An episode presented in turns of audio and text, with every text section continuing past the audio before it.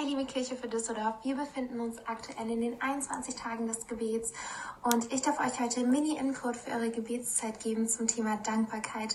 Ich hoffe so sehr, dass du jetzt schon aus dem Stegreif fünf Punkte vielleicht aufzählen kannst, wofür du einfach gerade dankbar bist und dir zusätzlich noch einen Punkt geben, wofür ich besonders dankbar wurde, als ich den Vers in Epheser 3, Vers 20 gelesen habe. Da heißt es, Gott aber kann viel mehr tun, als wir jemals von ihm erbitten oder uns auch nur vorstellen können. So groß ist seine Kraft, die in uns wirkt.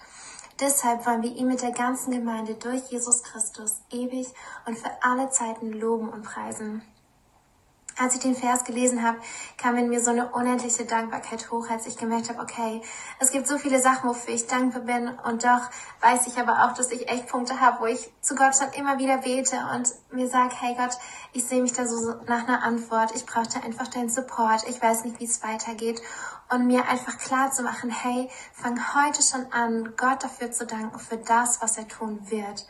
Fang heute an, Gott dafür zu danken, wovon du, wofür du schon so lange betest und erwarte noch so viel mehr. Weil Gott kann das tun. Das wird in diesem Vers, finde ich, so schön hervorgehoben. Diese Hoffnung, die wir in Jesus Christus einfach haben dürfen, dass er uns sieht und dass er uns kennt. Und er hat seine Geschichte mit dir schon geschrieben und er meint es gut mit dir. Und fang heute an, Gott dafür schon Danke zu sagen für das, was er noch in deinem Leben tun wird. Ich wünsche dir einen richtig schönen gesegneten Tag. Sei, ja, ganz arg gesegnet.